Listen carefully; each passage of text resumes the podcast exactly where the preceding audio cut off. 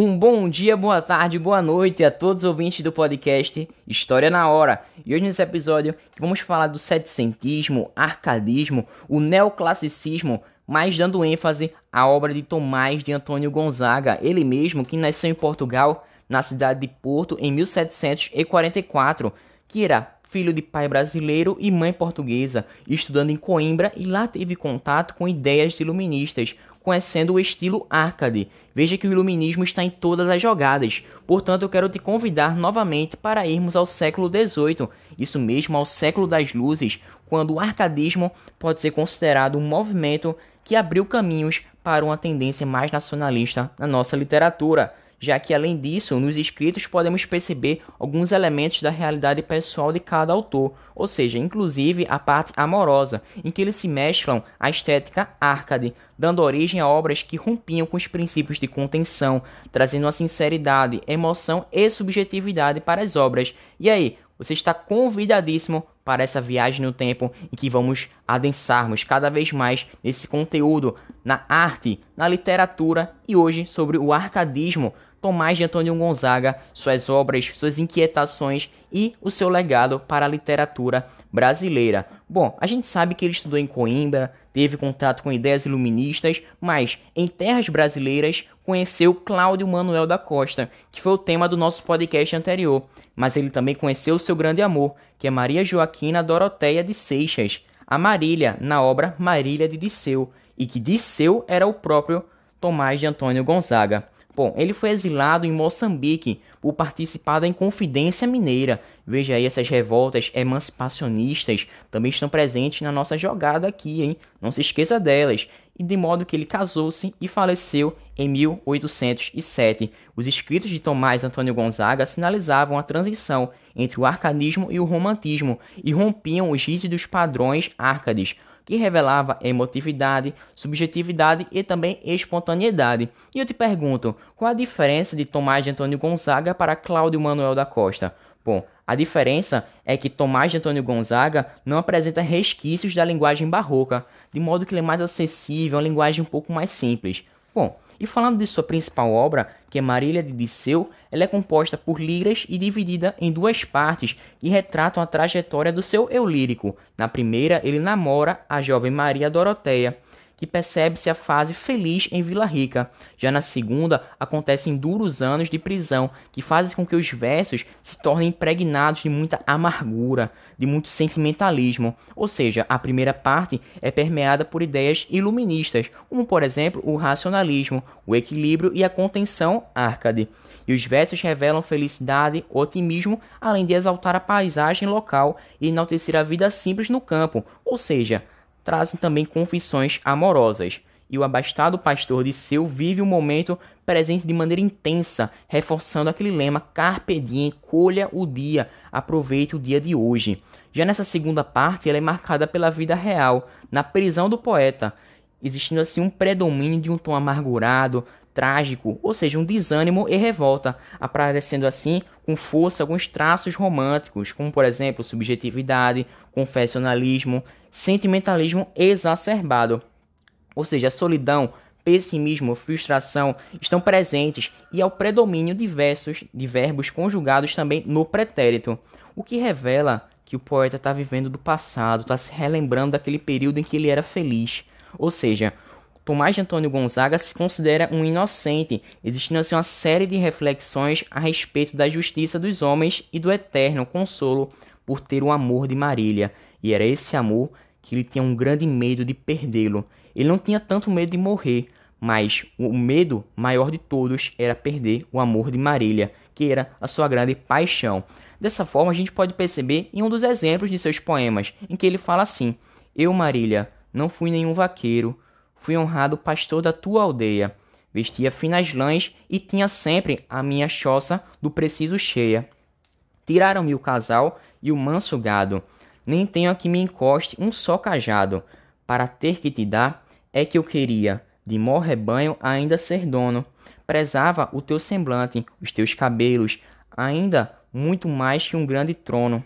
Agora que te oferte já não vejo, além de um puro amor, de insão desejo. Se o rio levantado me causava, levando a sementeira prejuízo? Eu alegre ficava, apenas via na tua breve boca um ar de riso. Tudo agora perdi, nem tenho gosto de ver-te ao menos compassivo o rosto. Veja aí que verbos no passado, uma mudança da condição dele, em que ele está agora na tristeza, no desânimo da sua prisão. Mas agora existem outras obras desse período Arcade que eu quero dar ênfase para você mesmo, porque elas são muito importantes para o nosso conhecimento de vida. Então vamos lá. E uma dessas obras importantíssimas são as Cartas Chilenas, ou seja, um poema satírico em que Tomás de Antônio Gonzaga traz pesadas críticas à atuação do governador de Minas Gerais, Luiz da Cunha Menezes, e essas cartas circulavam com missivas de autoria anônima por Vila Rica, atual Ouro Preto, entre os anos de 1788 e 1789, sendo uma obra incompleta em que após a prisão dos inconfidentes, as cartas deixaram de circular pela cidade, e elas eram assinadas pelo fictício Critilo, que era o próprio Gonzaga, morador da cidade do Chile, representando Minas Gerais, e as cartas são dirigidas a Doroteu, Cláudio Manuel da Costa, ele era representado, ele viveria assim na Espanha, e Cunha Menezes era o alvo das críticas, aparecendo assim sob a alcunha do fanfarrão Minésio, um governador narcisista e sem moral de modo que esse poema ele é estruturado na forma de cartas, sendo composto de versos decassílabos, sem a presença de rimas, em que a linguagem é bem simples e bem direta, além de contar com uma riqueza de detalhes que chamam a atenção do leitor. E em seguida, a gente pode dar destaque ao evidente valor histórico da obra. Então vamos ler um pequeno fragmento desse texto. Vamos lá. Os homens Doroteu são todos fortes, em cima das muralhas que defendem as chorosas mulheres e as fazendas, os ternos filhos e os avós cansados, a desordem amigo, não consiste em formar esquadrões, mas sim no excesso. Um reino bem regido não se forma somente de soldados. Tem de tudo, tem milícia, lavoura e tem comércio. Carece a monarquia dez mil homens de tropa auxiliar? Não haja embora de menos um soldado, mas os outros vão à pátria servir nos mais empregos pois os corpos civis são como os nossos, que tendo um membro forte e outros débeis, se devem, Doroteu, julgar enfermos. E nessa carta podemos perceber o exército sendo utilizado de maneira errada, visando conquistar o apoio aos atos arbitrários e corruptos do fanfarrão Minésio. Bom, mas também temos que citar a produção épica setecentista, como por exemplo Vila Rica, que é de autoria de Cláudio Manuel da Costa, sendo uma obra composta por dez cantos em versos decassílabos e composto dividido em cinco partes. Ou seja, os estudiosos também veem mais valor histórico do que literário nessa composição, em que por meio dos versos narra-se a atividade dos bandeirantes, a descoberta das minas, fundação da Vila Rica, que é atual Ouro Preto, e as revoltas que aconteciam na região. Nessa obra, porém, Cláudio Manuel da Costa invoca o Ribeirão do Carmo, que era o rio de sua terra natal, sendo assim uma presença recorrente em seus versos, isso visando a inspiração do artista. Então vamos lá para a leitura do poema Vila Rica, em que ele diz assim: Cantemos, musa, a fundação primeira da capital das Minas, onde inteira se guarda ainda e vive ainda a memória, que enche de aplauso de Albuquerque a história. Tu, pátrio Ribeirão, que em outra idade deste assunto ao meu verso, na igualdade de um épico transporte, hoje me inspira mais digno influxo, porque entoie a lira, porque leve o meu canto ao clima estranho, o claro herói que sigo e que acompanho, faze vizinho ao tejo, enfim, que eu veja cheias as ninfas de amorosa inveja. Ansioso, o povo às portas esperava. E, pela alegre notícia, já clamava: Viva o Senado! Viva! repetia Itamonte, que ao longe o eco ouvia. Enfim serás cantada, Vila Rica. Teu nome impresso nas memórias fica. Terás a glória de ter dado o berço a quem te fez girar pelo universo. E outra obra muito importante também é o Araguai, que o autor desse poema é Basílio da Gama, que viveu de 1740 até 1795.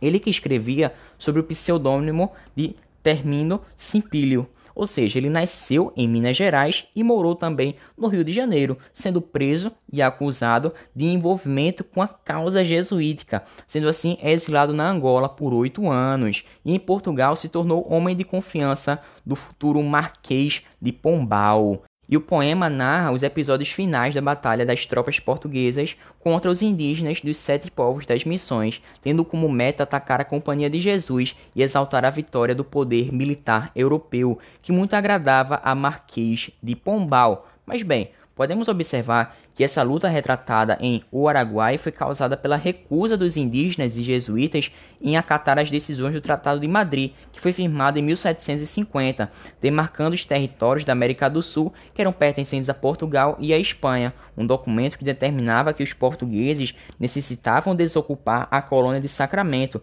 que é o atual território uruguaio, e assim instalar-se em sete povoados, ou seja, sete povos das missões que eram pertencentes a Portugal e ocupados por povos originários. Incentivados pelos jesuítas, os indígenas assim se rebelaram, pois não desejavam ficar submetidos ao domínio português, e esse embate ocasionou a morte de milhares de indígenas e constituiu um dos maiores genocídios no Brasil. Bom, e agora indo para outra obra importantíssima é Caramuru, que foi escrito por Frei José de Santa Rita Durão, que viveu de 1722 até 1784, sendo um poema épico a respeito do descobrimento da Bahia, com a chegada do lusitano Diogo Álvares Correia, que é chamado de Caramuru pelos nativos, em que a tradução pode ser Homem de Fogo ou Dragão Saído do Mar, e a obra se restringe a descrever paisagens naturais e costumes indígenas, e o seu valor está na antecipação do nativismo, que vai ser muito marcante na primeira geração romântica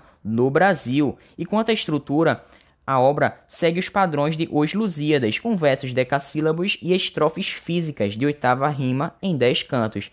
E vale ressaltar que se torna-se um prenúncio assim do romantismo brasileiro. E uma curiosidade, quero que você fique ligado que na obra O Araguai de Bacilo da Gama, o indígena é retratado de maneira idealizada, assumindo assim características de herói, antecipando a figura do bom selvagem, que é explorada mais adiante pelos escritores românticos. E tal idealização teve forte influência do iluminismo, que valorizava o homem natural, e essa concepção difere muito da, da dada e adotada no século XVI, quando o nativo era descrito na literatura de informação como um ser exótico, né?